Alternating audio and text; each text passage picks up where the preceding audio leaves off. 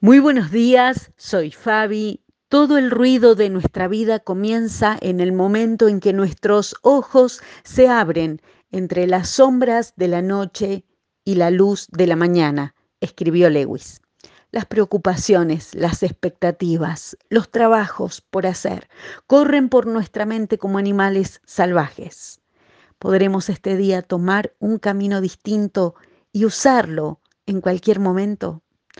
Antes de hacer cualquier cosa, resolver cualquier problema, hay una sola frase con la que quisiera comenzar y terminar todo trayecto del viaje de un día o de una vida.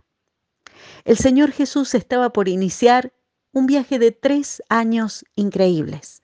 Le esperaban necesidades que satisfacer, milagros por hacer, críticas, traiciones, tormentas, amigos a los que animar, un propósito ineludible.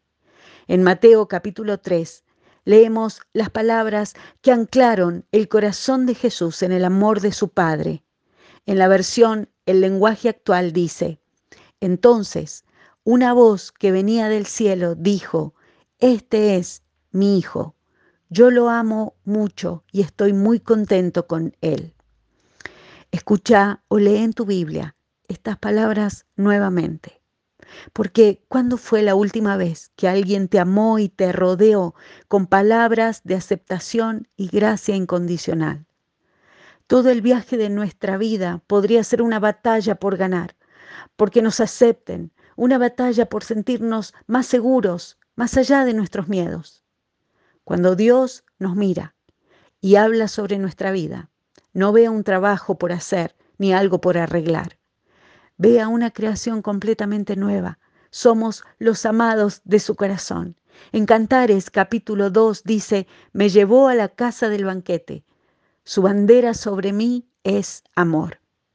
Hay dos formas de comenzar el viaje de un día, con confianza en el sistema de este mundo y lo que importa y lo que nos muestra lo terrenal, o con los pies en la tierra, mientras nos guía poderosamente la voz del cielo.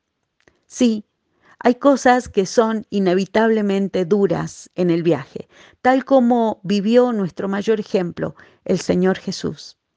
Pero somos hijos amados de Dios y nuestra vida está en sus manos y nada nos puede arrebatar de las manos de nuestro Padre.